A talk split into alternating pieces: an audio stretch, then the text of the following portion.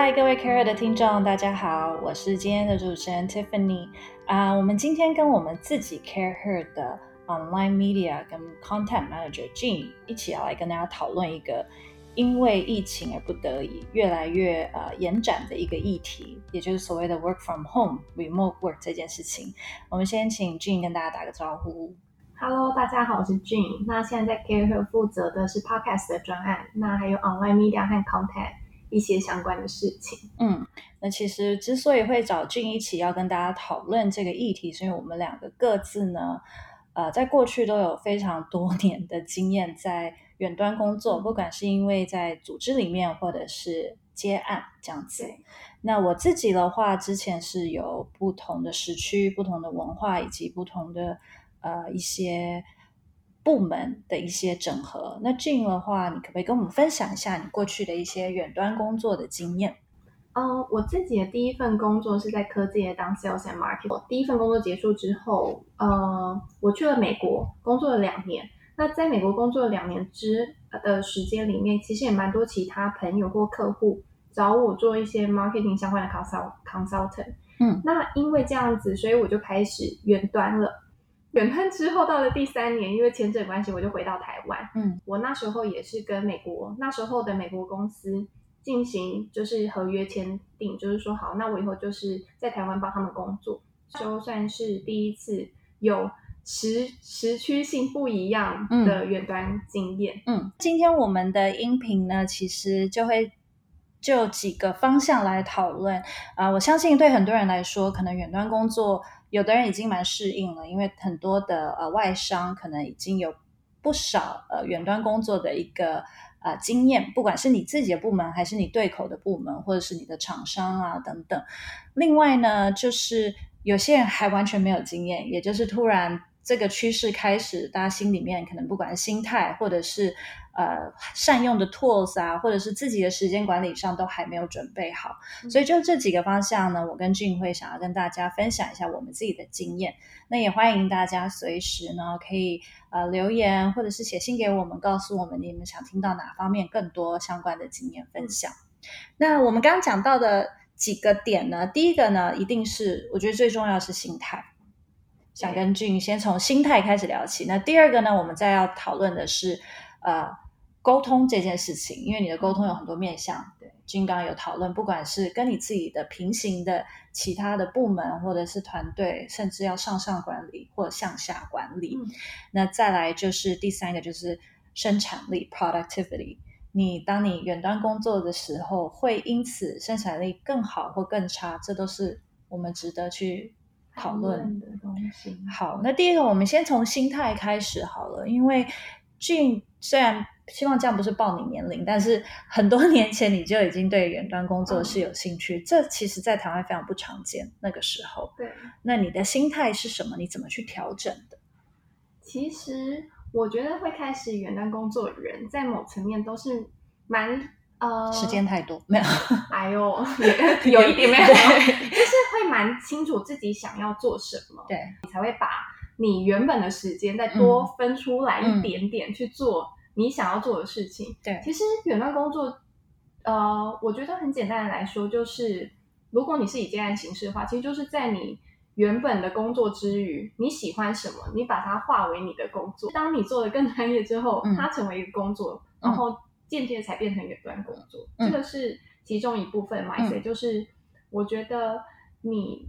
既然做远端了，我是说你额外去做远端工作的话，你要喜欢你做的东西。嗯哼。那如果一个是额外嘛，接专案这样，嗯、那另外一个是不得已哦，因为公司或者是企业开始说我要你们 work from home 了，嗯、那这个 home 不一定真的在家。那依照大家的疫区啦，有的疫区是坚持要在家，哦、但可能你在咖啡店，可能在你是习惯的地方，那这样子的心态要怎么去调整？呃，有一个心态非常重要，就是。你要对自己负责任，嗯、还有对你整个公司负责任。对，你先了解自己。嗯，那你了解自己喜欢什么，然后你做什么，你做什么东西能做到怎么样子的时候，你把它规划出来，你向上去呈报的时候，你才能很清楚沟通说，哎，我可以 take care 哪一块对工作内容。然后这个，当你很清楚这是你决定你喜欢这么做，你去做之后，嗯，你就会对自己呃有责任，更有责任感，嗯、就是说我要把这件事情做好。嗯，对。那我觉得其实最重要的在远端工作，最重要的就是自制力跟你有没有责任感。嗯，对，我觉得俊讲的蛮好的一个责任感，就是其实我相信，不管是呃。management 那一块，或者是 employee 这一块，大家都希望事情能够做好做完，没有人想要花更多的时间。已经不常见面了，所以其实大家都知道，多多少少会有一些事情要调整。反而在这个时候，我觉得还蛮诚诚实，还蛮重要。就是你要很诚实的说，这个东西我做得到，这个东西我的能力可能没办法我一个人做，我需要怎么样的帮助？那我觉得当。啊、呃，你可以诚实的说，这个案子我还需要谁的帮忙，或者是我在家里，或者是我不在公司，所以我没有 asset 去看到这些资料，我需要你们提供这些东西。我觉得公司都很乐意去调整、去提供，嗯、所以心态是第一个啦，就是我们刚刚说的，怎么样让自己负责任，然后其实也是个了解自己的过程，因为你会自己会调整，知道说我自己可能早上的效率最好。或者是我下午效率最好，我早上其实昏昏沉沉想睡觉，那你就可以自己调整。你都已经 work from home，对，啊、对不对？对。或者是你晚上效率最好，最幸福的一件事情之一。对啊，而且没有人规定你一定要，而且你省掉通勤时间呢。对啊，我觉得差超多。对，所以我觉得其实大家如果可以转念思考这件事情，就是发现远端工作、嗯、work from home 这件事是一个刚好可以找出自己最有效率的时间，然后善用那个时间，还蛮重要的。那你刚刚讲到沟通能力，嗯，沟通能力能力很重要的一件事，是你刚刚说的是怎么样去沟通自己的呃 capacity 给给你的团队或者是给主管指导。那还有很多很多其他的面向，因为比如说对我来说好了，我会觉得我要怎么样。呃，第一个就是不同时区，我也知道大家的效率时间不一样，嗯，所以我们怎么确保啊、呃，在不让大家觉得被时时刻刻盯着的对盯着的状态下，又能够大家很有效率的去 communicate 出来。然后其实现在很多的 tools 嘛，什么 Trello 啊啊，Google Hangout 啊，Zoom 啊，嗯、甚至 Facebook Messenger，嗯，怎么样不不最后很容易变成就是大家就是狂丢讯息。然后资讯散在很多地方，所以怎么样去去把这些东西所谓的系统化，也是一一个很重要的。在沟通上，你有没有什么样的分享？我觉得上面的人，或者是你看你员工的等级，你已经算是一个管理阶层的人，有一个地方蛮重要，就是你要形塑出你整个团队的文化是什么，那彼此最熟悉的沟通模式是什么？因为我相信，我甚至遇到很多老板，他是用 Line 在做沟通。对，那些我觉得这种形式都可以。可是你的团队要有一个共呃共识，说我是用什么，那怎样沟通方式是 OK？就譬如说，我有遇过老板是，他也会在晚上发讯息给我。可是当我们有共识，知道说我发讯息是因为我现在东西整理出来，我才把它发去，不是要你马上回我，不需要马上回的时候，我觉得整个沟通就会很顺畅。然后，如果但是如果当你没有这样的共识，这样的状况其实很容易造成资讯不对称，因为你一次一百则讯息，你很容易漏掉重要的讯息。对，对，然后就好像，而且我觉得有个心态就不能有，就是说，哦，我我 email 把大家都 CC 在里面，嗯、我就是呃，我我已经做完我的事事了，那我东西我就丢着了，对，反正如果中间有落掉是。对，是别人的问题。对，我觉得这个心态就是你，你就是没有把呃一个团队当成，就是你没有把最后的目标定出来，你不是以那个目标为导向去做事，没有尊重别人的时间也是。对对，而且我最近听说很很妙的是，啊、呃，因为中国已经复工了嘛，嗯、所以他们很多远端工作已经实行了，然后本来很多很多员工可能都不太。不太爱发表意见，现在 狂刷存存在感，因为大家很怕老板觉得他们没有在工作。那所以我觉得过犹不及，俊讲没有错。所以这又回到心态面，就是当你确定要远端工作以后，嗯、整个 team 可能一开始就要讲好，而且这种东西越早讲好，对大家越顺。就是诶，我就是一个早上会整理好东西的人，但我今天没有要你们马上回，嗯，那你就是一个晚上会整理好东西的人，没有要大家马上回，可是可能可以善用很这个时候可以善用很多呃 communication 的工具，它可以 add 它，它可以注记啊，可以变成 note，嗯，可以变成 document，甚至可以呃就是标注说大家什么时候要回。我觉得这个就大家要去使用这些工具，对，帮助自己也帮助你的团队，因为真的不是你的讯息发出来就完成了，嗯、这是一个。那这个是沟通的团队文化，嗯，那照应该说要让大家开始去信任彼此、了解彼此的一个 style。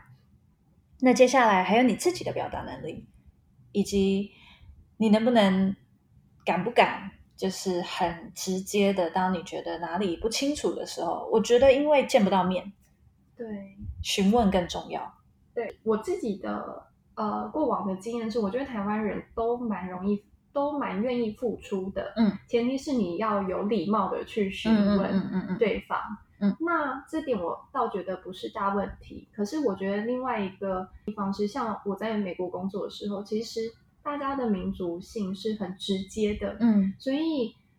呃，我们的对话相对起来是很平行的。嗯，我自己的经验是，就像下面的员工，我在对上的时候，我当然也是有礼貌询问，可是我会省略到很多对问候的没必要的赘词。对，英文吧，我觉得英文本身就是一个很直接的。对，对我觉得这好像又是文化面对沟通上。可是我觉得我，呃，当我就是因为习惯这样的沟通方式，现在在向上呈报的时候，我其其实也常常是用列表的方式去告诉我老板说。嗯哎，我现在做到我几月几号？我我下个礼拜要做什么事情？嗯、那我这些东西进度是什么？嗯、那 owner 是谁？嗯，那谁会 take care 这个东西？嗯、那向上呈报的时候，当我的上端知道了，我的呈报方式就是这样，大家习惯了，其实就没有问题。他还是其实还是在形塑一个你们 team 的文化。是，我觉得你讲到一个蛮重要的点呢，就是很多 project 一定是 ongoing，然后绝对不是只 involve 你一个人，对，一定还要 involve 其他人。那与其大家抢着刷存在感，不如真的就是整理的很清楚，说我已经做了阶段 A，接下来是要交给谁去做下一个步骤。嗯、那我们两边都已经沟通好了，或者什么，那记得在 email 里面 CC 下一个会被会被呃交棒的人。我觉得这样就会让整个形式很清楚，然后责任也很清楚。因为远端工作大家也怕就是哎，那责任厘清很麻烦嘛。那大家都见不到面的时候，反而越清楚的沟通，越直接的讲出来，那个信任感会越高。我觉得，然后呃，就像你说的，反而这种时候，大家已经远端工作要处理非常多讯息，这种时候，如果你的需求又非常的迂回才讲出来，我觉得还蛮容易让人一秒怒的。就是你就直接讲你要什么吧。而且因为听你的经验是，你又有跟。就是那时候，你好像同时间你会跟澳洲人，还会跟台湾人、日本人，对，然后他们文化真的很不一样，尤其是日本这么迂回的国家，你那时候要怎么克服？我觉得你要研 remote work 很重要一件事，你要还有 communication 很重要一件事，你要去研究客户或对方的文化。的确，你要稍微呃，可能日本人你要先赞美一下天气，问他好不好？但我觉得现在的好处是。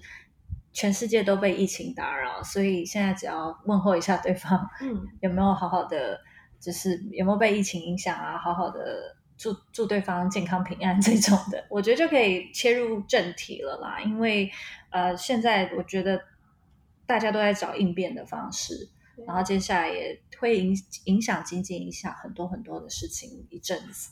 嗯、那我觉得文化上至少现在是全球的共识，这件事情就是。大家要一起度过，所以我觉得至少在现在的远端工作，这样子的问候倒是很好的。对啊，对啊，稍微对稍微关心一下对方嘛。对，所以呃，表达能力刚讲到第一个是呃沟团队的沟通文化嘛，嗯、那第二个是你所谓的表达能力，跟有的时候要能够直接一点去礼貌性的去问。那还有一个就是假设你是要呃，比如很多人是。Project Manager 好了，嗯、很多人是要去做沟通的这些桥梁啊、呃，或者是分配工作，这种人这种时候会非常的累。先跟大家说，很辛苦，对，因为因为你没办法像以前，就是可能开个会就是七个人就是 stakeholder 全部都找来问。对，你现在可能一个一个沟通的渠道，或者是你开线上的会又很难敲时间。嗯、对，所以这该怎么办？我我的习惯有，我的习惯是我每一次开会前，我都会发会议通知，对，告诉大家说我们。会这个会的目的是什么？嗯，那我们有什么啊、呃？我们有一二三四，嗯，这些问题要在这场会议中被解决或者得到一个共识。嗯，那第三个是确认出这几条规则的 owner 是谁。对，对我觉得这这个这样子列出来之后，我自己脑袋 run 过一次之后，整场会就会变得比较有效率。嗯，可能一个小时的会，我们三十分钟结束了。其实我们三十分钟可以来。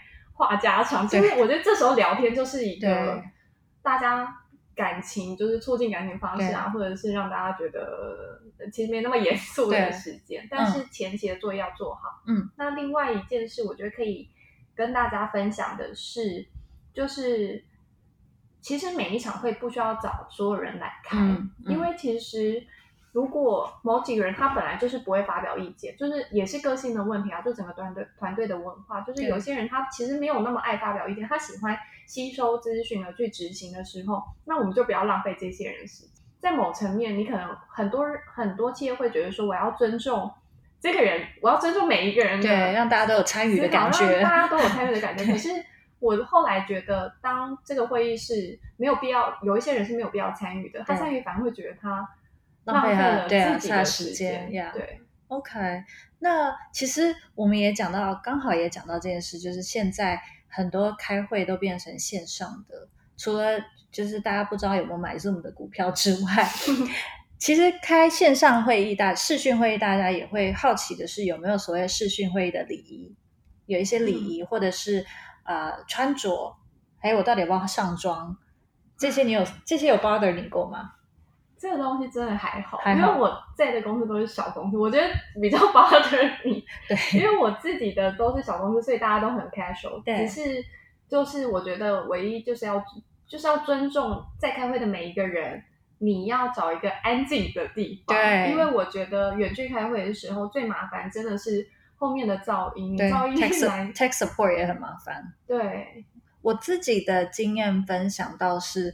呃，因为我之前有要跟，比如说不同的外企开会的时候，嗯、那我觉得就像你说的，俊说的，要尊重对方的时间，是你自己的房间一定要很安静之外，我一定会在开会前很清楚给他呃 Zoom 的 link，然后给他这个会大概几分钟，然后呢参与会议的有谁，然后会温馨的提醒他说，呃，如果你有 video 是最好，那如果没有。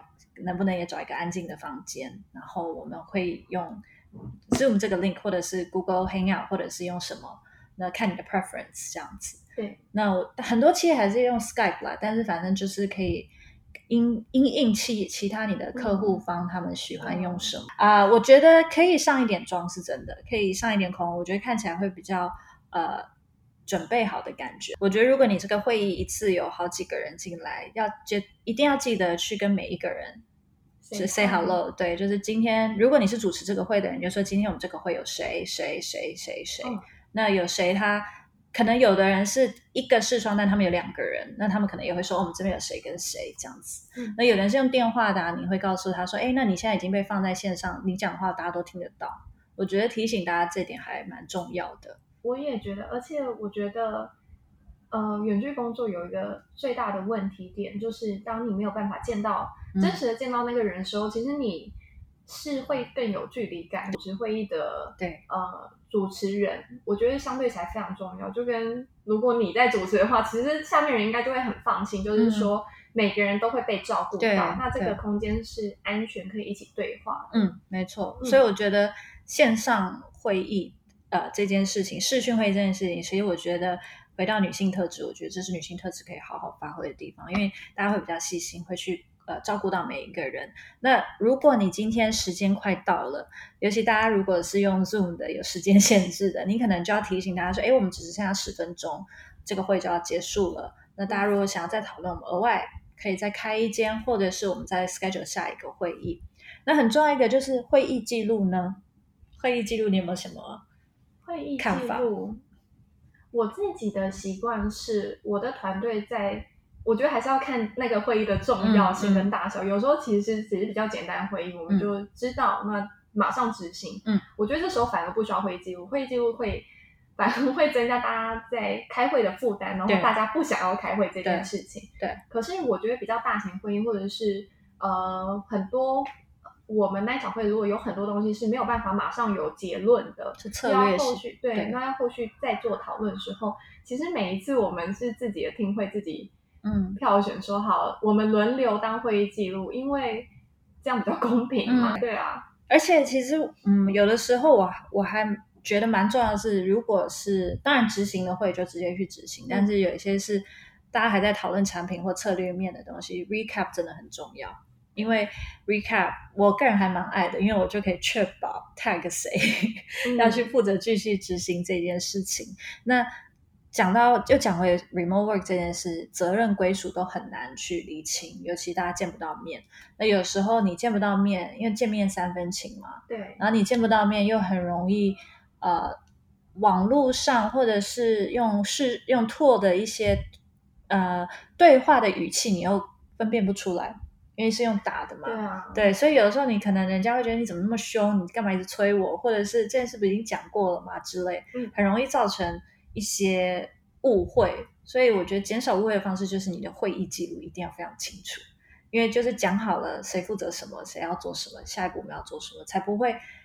下去以后一个礼拜后，大家说：“哎，可是当初对啊，讲的是这个吗？是我吗？哎、嗯，是我有的，对，你是有困扰，对，就一定会有这种问题。所以我觉得这个我远端工作现在倒是一个让大家可以训练 communication 的一个很好的契机啦。对，对，那还有刚刚讲到呃，有这些不管是线上。视讯会议啊，清单啊，分配工作啊，沟通。那还有一个就是，现在因为像我们是呃一个比较新创网络的团队，我们还蛮习惯用各种线上的资源去同步资讯，嗯、不管是 Google Drive 啊，或者是 Dropbox 等等。对于还可能很多是在放在企业的云端，或者是在企业的电脑里的人，你有没有建议？这题很难，这个很难。因为我自己就是，我想一下，呃，我在思考说，其实会发生这种问题，是不是因为台湾的企业很多是制造业？嗯嗯。嗯，那在制造业上面，其实要很多精密的东西是真的，对对对。那你有很多 data，对，就是这个东西就比较复杂。可是我觉得你决策的。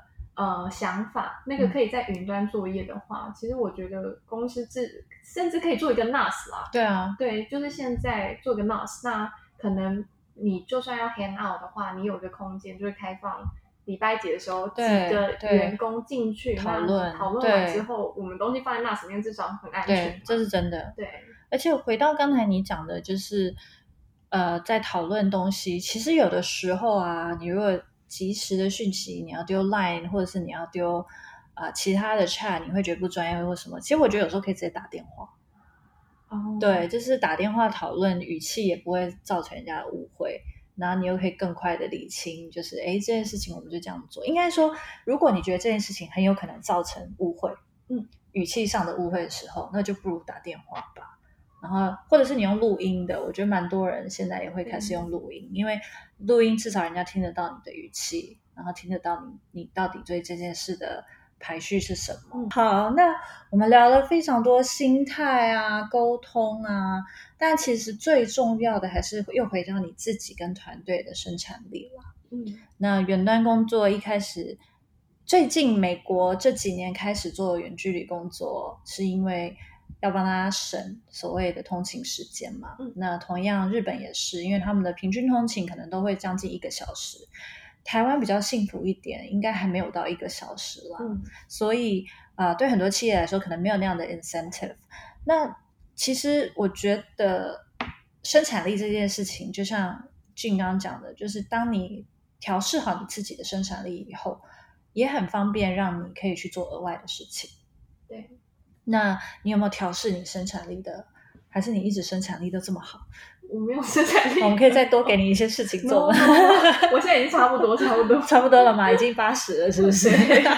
二十要留给自己。好，没有了。我觉得在生产力的调试的话，我自己蛮喜欢，就是 Zuckerberg 之前出了一本书嘛，他说他叫 Pink Slip，You Can Have It All。嗯，就那本书其实在讲说。他生活中有五件重要事情，包含什么工作啊、家人啊、嗯、那一些。嗯，那他其实每天醒来，他就只会想三件事情，嗯、就是说，我觉得我今天最重要对我来说就是工作、家人跟朋友 hang out。嗯嗯，那他就把这三，他今天就是把这三件事做完。嗯，那明天之后，他可以再另外再挑选三件事情，哦、所以他就觉得说，哎，其实我可以把所我的生活中，我可以把所有事情是完成的，只是我没有在一天之内完成，就是很着急的完成它。我觉得这我那时候读到这个时候，对我帮助蛮大的，嗯、因为我现在工作上面，我也是，就是就是我单纯工作的话，我也会 pink，所以就是其实它就是你在安排 priority 的能力，嗯、没错，嗯、就是哪一些你要去了解，说哪一些对你最后的目标来说是最重要的，要排在前面先沟通的，哪一些可以及时解决，然后把它丢出去，对，那哪一些我们真的需要时间慢慢思考，我不要急着去下决定，不然的话。下了错误的决定，你后面你可能要花三倍、十倍弥补去弥补。没错，没错。我觉得这个心态对我来说是在我们刚刚是在说什么 time management 对上面蛮重要的生产力了。对，生产生产力上面会让我保持一个呃比较平衡的状态。嗯，其实生产力跟 time management 是一体两面了。你的时间。管理的越好，你的生产力可能越高。那又回到你刚才说的 time management 好了，因为你可能挑，你刚才有说到你会挑三个去做，然后什么东西是一定要做，什么东西是可以这些，可以再细细细细的分享这件事吗？嗯，当我正式进入工作的阶段哈，我自己的习惯是我不太容易被别人打断。嗯，那我自己我真的，他这点很厉害。然后我就会，呃，我就会把我自己的 notes 打开。嗯，那我的 notes 基本上，呃，这是我个人的习惯啦，我都会分成三项，一个是 complete，嗯，一个是 on process，嗯，那另外一个是 new project。嗯嗯，嗯那这个东西之后，我都会先去 check 我 ongoing 的东西，我有没有做完，嗯，有哪一些我今天要回，有哪一些信我今天要做啊，嗯，要回，嗯，那哪一些不用，那。New project 的部分，我就开始想说，哎，这这里面 priority 哪个比较前面，我需要去追踪，我需要去再跟对方多谈，哪一些我不需要。这个是我做事目前来说我做事的节奏。可是因为我比较是偏专业形式的，所以我比较能用这样模式去做。那 Tiffany 呢？因为你是管理一间公司哦。没有，可是我觉得他刚刚俊讲这句这一点，我觉得讲得很好，是因为呃，其实。没有人喜欢追着别人跑，嗯，然后也没有人喜欢被追着跑，这是很糟的一个感觉，对，不对？对，所以我觉得这这反而是你如果可以主动的，比如你刚刚讲到，就是你有 ongoing 的 project，你会去看进度嘛。然后我觉得俊做的很好一点是我，因为我已经很爱追别人了，他都在我还没有追他之前就已经先 自动的告诉我说现在的进度到哪，我已经做了什么，我接下来要做什么，我还缺什么，你可不你要给我什么？我觉得这样子是一个非常能够帮助你自己在呃突出的一个方式，因为你的时间那个你这样这样子的一封信就呈现了你的时间管理技巧，以及你的专案管理技巧，以及你自己的生产力。我觉得这个会这是个很好的向上管理的一个 management。嗯、然后呃，我觉得对团队来说，像对我来说，我也还在去整理，说我怎么依照每个人的个性。去给他们不同的，这好难，对，很难。可是我觉得你不能用同一种方式对所有的人，对，因为有的人他就是一个你丢他不会影响到他，你二十四小时丢他不会影响到他的心情，然后他自己知道什么东西是要马上回。嗯、可是有的人是你二十四小时丢话，他会很紧张，会搞得他很紧张。可是，所以我就说一定要就变成是很重要的。我一开始要讲清楚说，哎，我丢你是因为我现在想到这件事，我要先赶快丢出去，不是要你马上回。如果要你马上回，我会说我需要你马上回。这件事已经快要到 deadline，嗯、我需要你回我这件事。所以当老板辛苦的地方在于，当员工你只要了解一个人在想什么，没错。当老板你要了解十几个人，你底下十几个人在想。也是我人比较好了，我想有的老板也不 care 这件事。对，但这样就很容易造成沟通上面。对，我觉得适才发挥很重要，所以真的，因为我们讲到。inclusive 嘛。其实每真的一个团队厉害，就是要有不同的背景、不同的想法、不同的 style。那也因为这样，所以当整个团队的 leader 或 manager 的时候，你要怎么去应应每个人的，给他们最适合的空间？当然，你还是要抓一个主轴，就是你不可能真的每一个人都克制化，嗯，但是你要有一个大概的主轴。那就像你说，这就是团队文化。嗯，然后我觉得好处是，有些比较主动积极人会影响到一些本来可能不知道自己的权限或者是空间可以到哪的人。嗯，对啊，因为远端工作真的会让大家，会让一些本身很需要。指令跟呃规范框架的人不不知所措。我们刚刚讨论了很多，从一开始就是远端工作这件事的 mindset，到怎么样去跟不管是平行的团队向上或向下管理的沟通方式，以及怎么样去保持生产力啊，以及你现在呢可能时间多出来了，你该怎么样去分配？最后，我们请 Jean 再给我们。呃，可能一个或两个建议好了。关于远端工作这件事情，怎么样去，不管是培养呃 remote work 的能力，因为这绝对是未来的趋势。嗯、不管是企业或者是你自己要接案子，对，有没有什么 tips 可以跟大家分享？